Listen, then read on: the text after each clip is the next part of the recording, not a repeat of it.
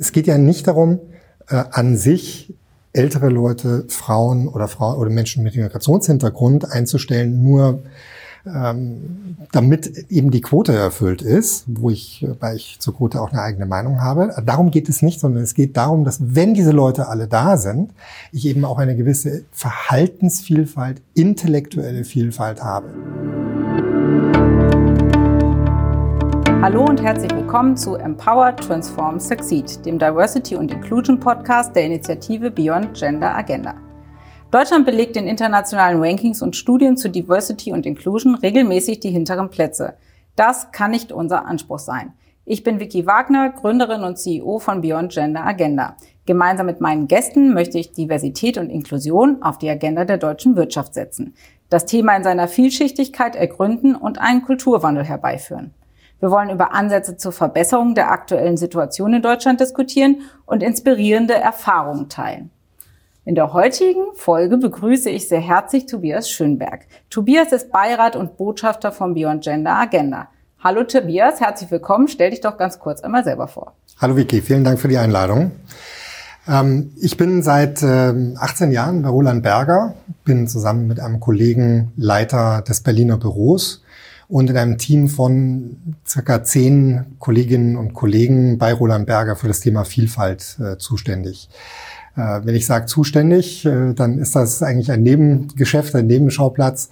Hauptsächlich berate ich äh, äh, Unternehmen der Luftfahrt im Bereich Mobility und Logistik. Äh, das ist das, was das Tagesgeschäft ist. Aber ich bin sehr gerne Beirat bei Beyond Gender Agenda, weil mich das Thema Vielfalt umtreibt. Ja, ich freue mich sehr über deine Unterstützung und danke dir sehr herzlich. Ähm, damit hat sich meine erste Frage schon erübrigt, warum du uns unterstützt. Das hast du gerade schon äh, wunderbar erläutert. Jetzt bist du ein Mann, der sehr geradlinig Karriere gemacht hat in einer Strategieberatung. Ich würde jetzt mal unterstellen wollen, du hast die gläserne Decke nie von unten gesehen. Oder sehe ich das falsch? Nie von unten gesehen, nie von oben gesehen. Also ich ähm, habe tatsächlich selber wenig Diskriminierung erfahren, eigentlich keine Diskriminierung erfahren. Ich äh, habe mich in meinem Praktikum 2001 bereits äh, geoutet, ähm, lebe sehr offen schwul äh, in der Firma die ganzen Jahre und habe eigentlich, nicht eigentlich, ich habe wirklich keine Probleme damit jemals äh, gehabt. Und das ist eine sehr schöne Erfahrung gewesen.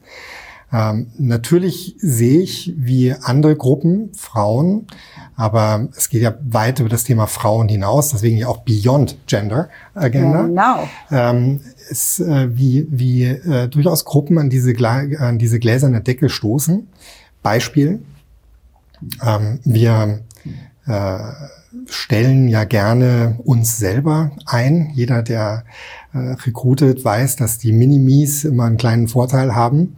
Äh, in den letzten Jahren, äh, ich würde sagen, seit fünf bis sieben Jahren achten wir aber sehr viel auf, auf Einstellungen aus der Industrie, also Lateral Hires, Leute, die von der Seite reinkommen. Und wenn die jetzt nicht schnell genug anziehen und nicht schnell genug die Beraterskills lernen und sich so verhalten wie einer, der direkt aus dem Studium zu uns gekommen ist, dann wird das für die auch schnell schwieriger. Also es geht nicht nur um Frauen in Führungspositionen, auch, davon haben wir mhm. viel zu wenig. Wir haben viel zu wenig Frauen in der Firma, wir haben viel zu wenig Partnerinnen. Äh, daran müssen wir arbeiten. Es geht darüber hinaus aber darum, die gesamte intellektuelle Vielfalt äh, unserer Gesellschaft auch wirklich äh, abzugreifen ähm, und, und in die Firma zu holen. Finde ich schön, dass ihr das so äh, weit fassend sozusagen umreißt. Äh, du hast jetzt gerade gesagt, es wird so ein bisschen eng, wenn ich dich richtig verstanden habe, wenn man quasi Quereinsteiger, äh, die spannend von ihrer Expertise sind, sozusagen reinholt, die aber nicht schnell genug das Berater-Know-how äh, adaptieren können. Äh, habt ihr denn da äh, vielleicht schon Programme entwickelt, die dabei helfen, relativ schnell reinzukommen? Oder wie geht ihr mit dieser Herausforderung um? Ja, wir, wir haben einen äh, recht detaillierten Onboarding-Prozess mhm. entwickelt, als wir das äh, äh, entdeckt haben. Wir machen auch andere Einstiegsseminare für diese Leute. Mhm. Und was sehr wichtig ist, wir verbinden sie sehr schnell in, in unserem Netzwerk. Eine Strategieberatung ist eine, eine Plattform, ein, ein Netzwerk, wo man die anderen Expertisen relativ schnell kennen muss, um dann dem Kunden eben auch alles, was die Firma bietet, anbieten zu können. Mhm. Und das ist, wenn man nicht in der Firma groß geworden ist, äh, halt schnell nachzuholen. Und das machen wir mittlerweile in den ersten äh, Wochen recht erfolgreich.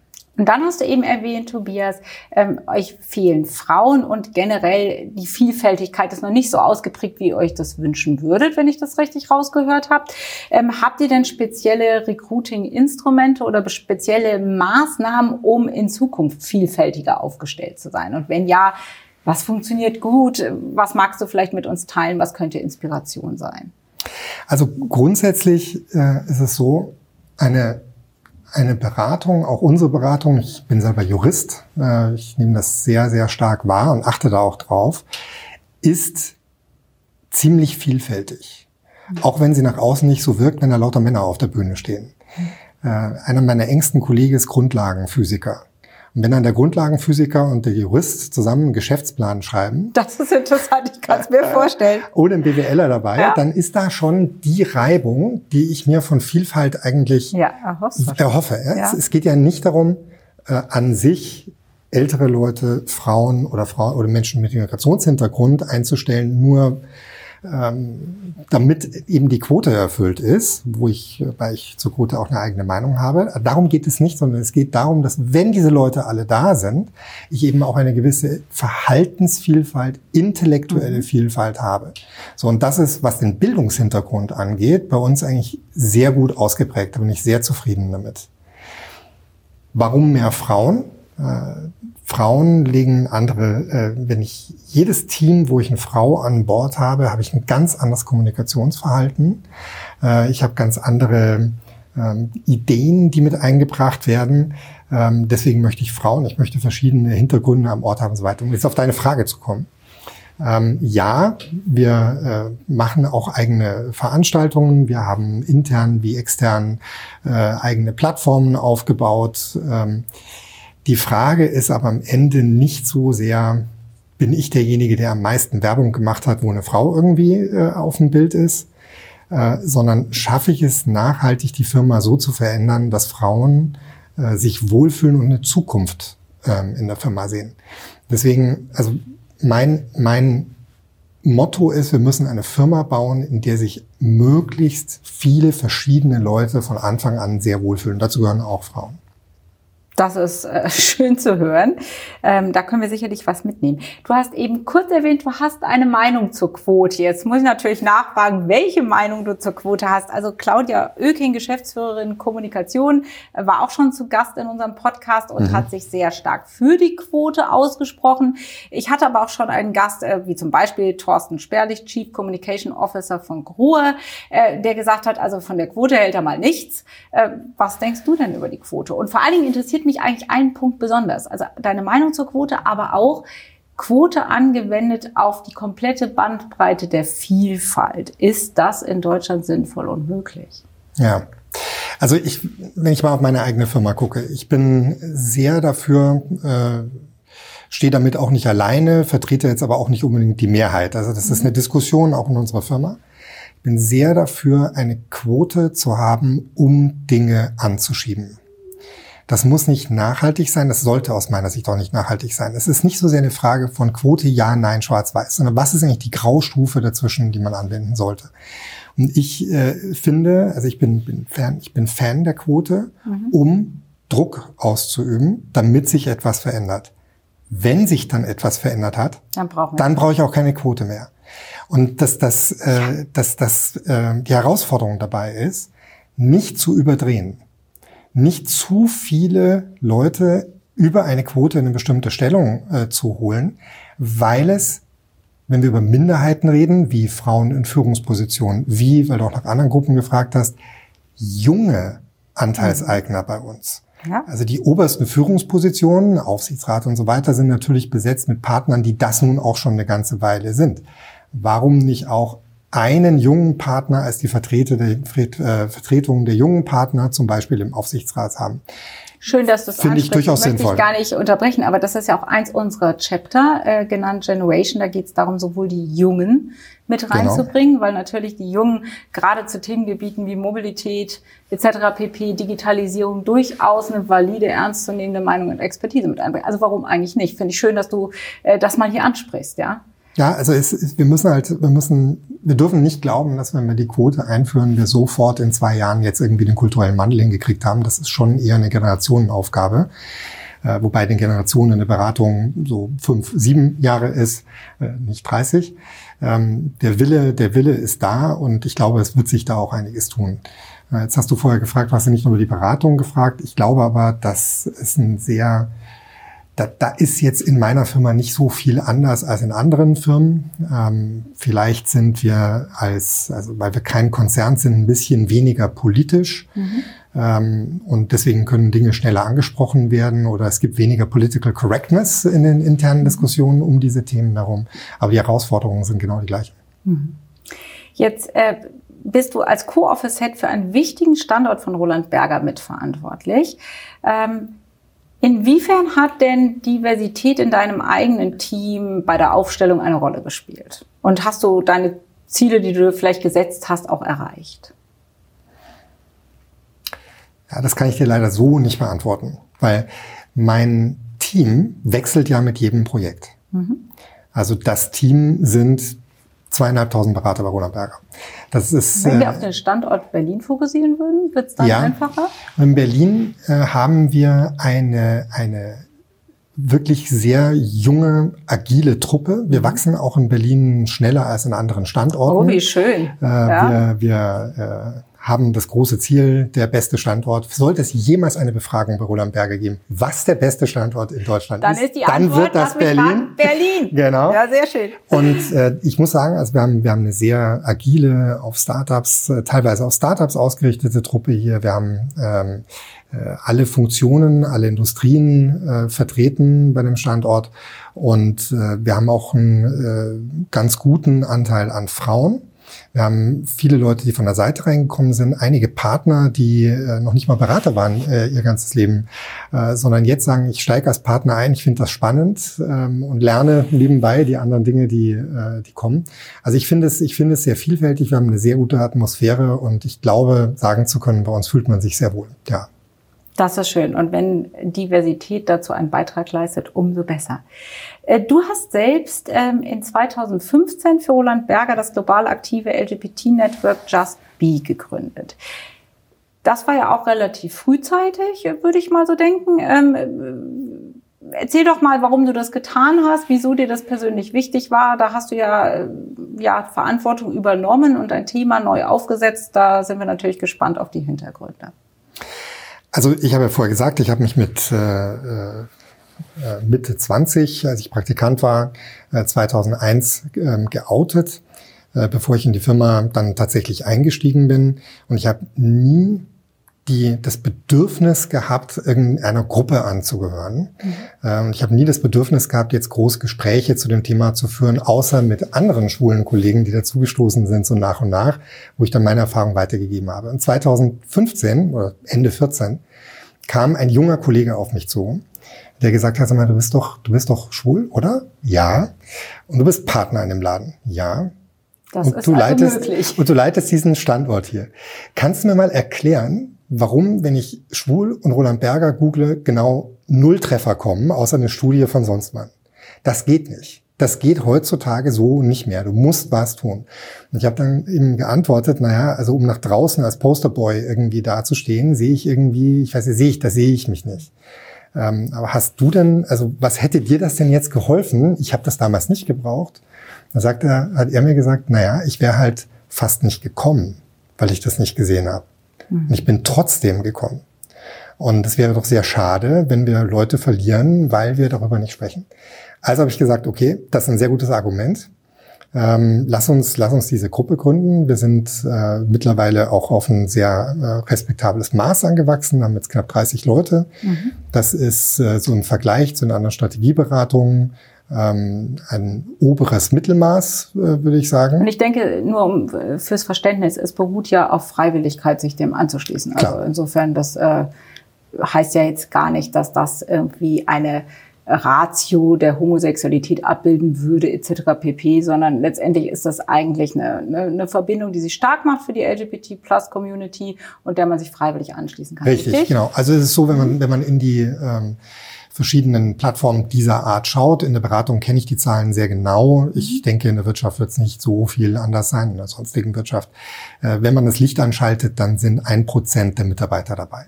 Mhm. Das geht relativ schnell. Da muss man nicht sehr viel tun. Wenn man auf zwei Prozent kommt, und das ist jetzt im Moment mein Ziel, dann hat man äh, schon so das oberste Level äh, erreicht eigentlich. Äh, darüber hinaus kommst du nur an einzelnen Standorten, äh, in einzelnen Segmenten, wo dann bestimmte Situationen vorliegen. Aber so im Schnitt äh, ist das so die Größenordnung. Mhm. Wir haben Mitglieder aus der ganzen Welt. Äh, mhm. Ich bin auch, ähm, ich habe da sehr interessante Erfahrungen gemacht. Es war sehr schwierig, in Frankreich Mitglieder zu bekommen. Mhm. Ähm, es äh, hat eine ganze Weile gedauert, bis wir in China Mitglieder hatten. Aber wir haben auch Mitglieder aus Marokko, wo die gesetzliche Lage so ist, äh, ja, genau. dass es eigentlich illegal ist. Also es ist schön zu sehen, wie Leute aller Altersklassen, Frauen und Männer, ganz natürlich mit dem Thema umgehen, offen sind. Äh, wir treffen uns einmal im Jahr, äh, jetzt wieder im April und die Maßnahmen für das Jahr machen, wie äh, die, die verschiedenen Initiativen treiben, Recruiting-Themen treiben, Studien, die wir machen, etc. Es ist, ähm, macht sehr viel Spaß. Also hast du es nie bereut, sehe ich deinen Gesichtsausdruck an, sondern treibst das Thema nach vorne. Finde ich wunderbar. Vielleicht äh, jetzt mal von äh, eurer Strategieberatung von Roland Berger auf die Industrie als Ganzes kommend. Ähm, wir erleben ja gerade eine sehr umfassende Transformationsphase. Eigentlich, äh, du kannst in jede Industrie reinschauen, Automobilwirtschaft vielleicht mal als ein Beispiel. Also es tut sich sehr viel, es herrscht viel Ratlosigkeit tatsächlich auch, ähm, Suche nach der Zukunft, die angemessen ist, wo man, äh, wie man sich positionieren möchte. Mich würde interessieren, ob du denkst, ähm, dass Diversität für Transformation im Allgemeinen ein, ein, Treiber sein kann und ob Diversität innovationsfördernd sein kann. Denn ich glaube, wonach alle suchen, ist letztendlich ein Innovationsvehikel, um Anschluss halten zu können. Also würdest du sagen, dass Diversität dazu einen Beitrag leisten kann? Ja, also ich, ich denke auf alle Fälle ja. Es gibt x Studien, äh, die sagen, äh, je diverser das Team, desto produktiver das Team, desto profitabler die Firma. Es äh, gibt da die unterschiedlichsten Zahlen dazu. Die Frage ist weniger, ob man die Zahl glaubt, als ob man dem Prinzip vertraut. Mhm. Und wenn ich sehe, wie interessante Leute also wirklich junge Leute, die mit Mitte 20 nicht nur verschiedene Sprachen sprechen, sondern schon einen Brunnen in, äh, in einem Slum in Afrika gegraben haben, irgendwie wirklich auch schon was von der Welt gesehen haben, auch schon Erfahrung mitbringen, Firmen gegründet haben, damit gescheitert sind. Ja. Wenn ich solche Leute am Ende ihres Studiums oder Ende 20 treffe und dann darüber spreche, hast du nicht Lust in die Beratung zu kommen? Es ist unglaublich, was wir zusammen hier machen könnten mit diesem Drive, mit dieser Energie.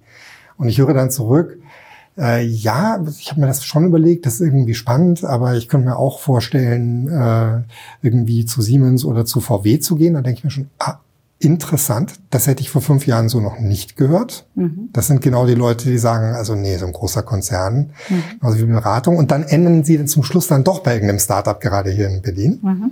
ohne das despektierlich zu meinen. Startups ganz hervorragend. Ähm, dann sieht man, wie, wie wichtig es ist, sich so aufzustellen, dass man eben auch solche Leute wirklich erreicht.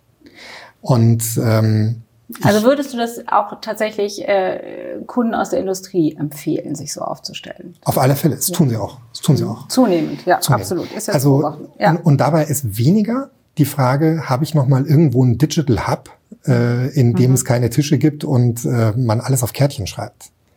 Das ist etwas, was äh, den Kulturwandel vor, vor vier, fünf Jahren noch irgendwie interessant gemacht hat, sondern es geht darum, wie die wie die Firma sich insgesamt aufstellt, wie sehr man sich in Frage stellt, wie sehr man äh, andere Lebensmodelle hineinbringt und wie sehr man ähm, Menschen auch ähm, entwickelt äh, in dieser in der Zeit, in der sie bei einem sind. Das würde ich gerne noch konkretisieren. Hast du vielleicht eine persönliche Erfahrung und ein Tipp aus deinem äh, Beraterleben, ähm, wie man D&I tatsächlich nachhaltig in so einer Unternehmens-DNA verankern kann, dass man auch einen wirtschaftlichen Nutzen daraus ziehen kann. Denn das ist das, äh, wo meine Diskussion schnell darauf hinauslaufen ist, das ist ja alles schön und gut, dass du dich als Frau stark machst für Diversity, das war ja irgendwie klar, aber habe ich denn einen Nutzen davon? Und welcher Nutzen ist das denn? Und also ich bestehe darauf, dass es einen Nutzen gibt, wenn man es richtig anstellt und das würde ich gern von dir wissen. Ähm, hast du irgendeinen Tipp, wie man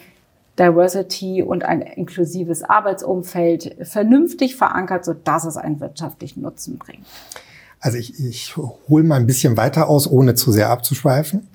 Ähm, wir haben 2006, 2007, äh, als Diversity noch nicht wirklich ein Thema war, da waren wir ein bisschen vor der Welle, äh, ein großes Projekt, ein lang laufendes Projekt gemacht äh, mit dem Familienministerium Vereinbarkeit von Familie und Beruf. Und was wir da gelernt haben, jetzt auch über die äh, äh, Jahre hinweg, das war früher mal ein softer Faktor und das ist mittlerweile ein knallharter Faktor geworden. Eine Firma, die diese Vereinbarkeit von Familie und Beruf nicht ähm, so glaubwürdig darstellen kann, dass das dann, wenn die Kinder kommen, auch funktioniert. Für die Mutter funktioniert, für den Vater funktioniert. Äh, das hat was mit Teilzeitmodellen zu tun, mit äh, Kinderbetreuung, äh, mit Rückkehr in welcher mhm. Größe etc.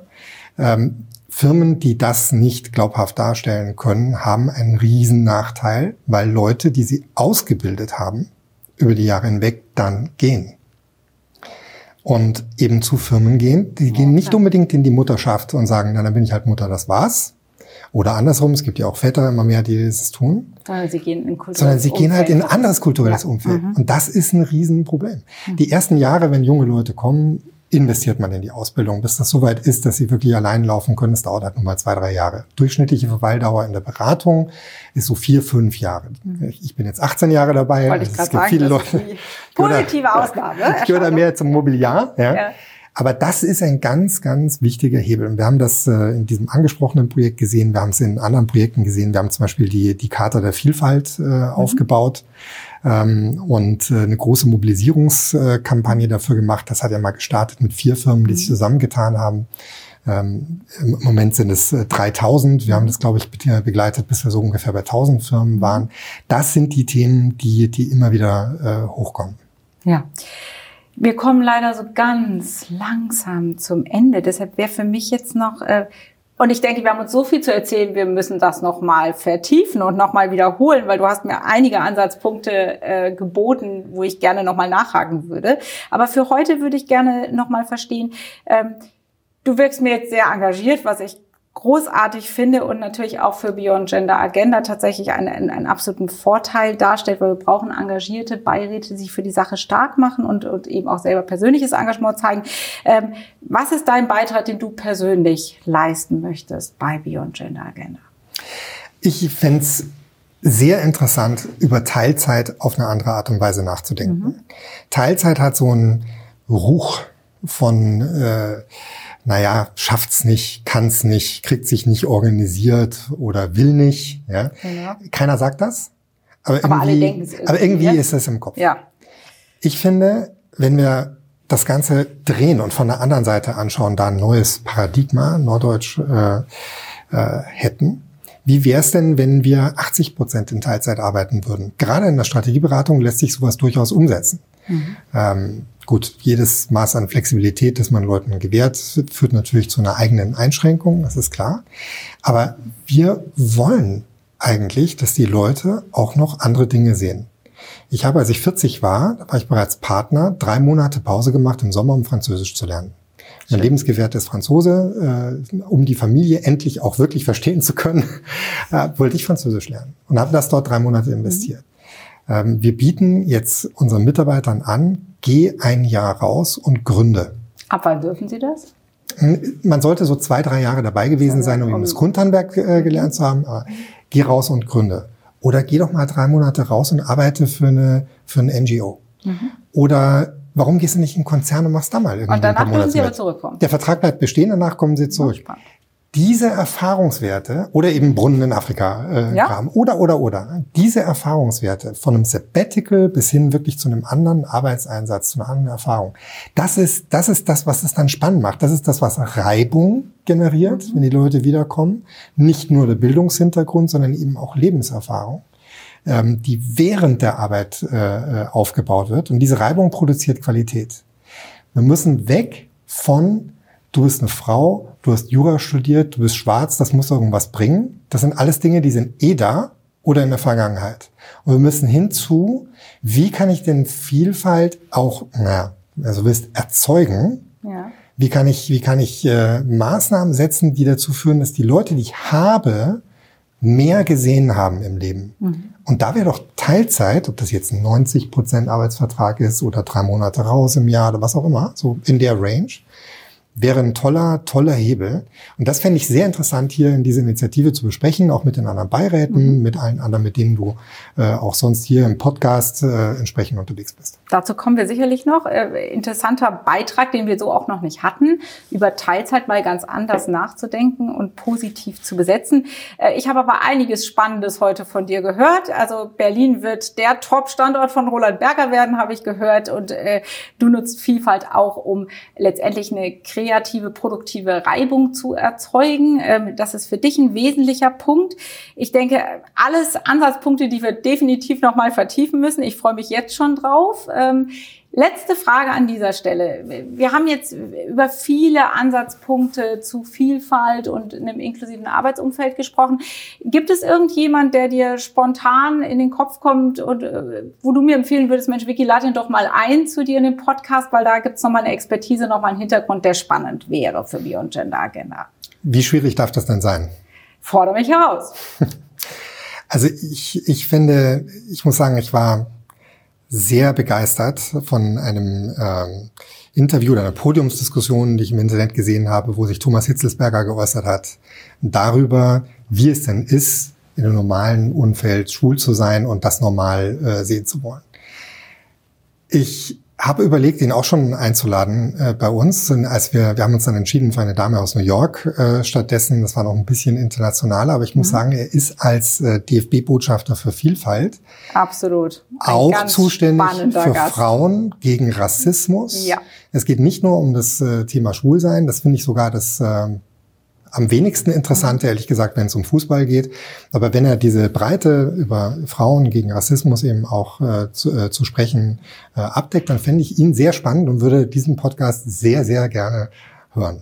Ja, vielleicht möchtest du uns sogar streckenweise begleiten. Darüber können wir im Nachgang nochmal reden. Das ist auf jeden Fall eine schöne Herausforderung, die ich gerne annehme und ich hoffe, ich stoße auf offene Ohren und eine Bereitschaft. Äh, Für den Moment möchte ich dir danken für dieses sehr angenehme, sehr sympathische Gespräch und die Einblicke, die du uns gegeben hast, ja, persönlich und auch äh, in dein Arbeitsumfeld. Ähm, Ich freue mich sehr, dass du uns als Beirat und Botschafter unterstützt und dass du an meiner Seite bist und wir auf dich zählen könnten. Ähm, Wenn ihr Freude an diesem neuen Podcast von uns hattet, Empower, Transform, Succeed, dann äh, abonniert ihn gerne auf allen gängigen Plattformen, folgt Beyond Gender Agenda auf den Social Media Kanälen und wenn ihr mehr über Tobias hören wollt, folgt doch ihm auf seinen Social Media Kanälen oder schreibt ihn einfach an. Also ihr habt gemerkt, er ist extrem kommunikativ ähm, und sucht immer nach fähigen Talenten, diversen Talenten. Insofern denke ich, freut er sich darüber. Wir freuen uns über Likes, Shares und Kommentare und ich bedanke mich fürs Zuhören und ich bedanke mich bei dir und ja, freue mich auf unser Wiedersehen. Vielen Dank für die. Einladung. Danke.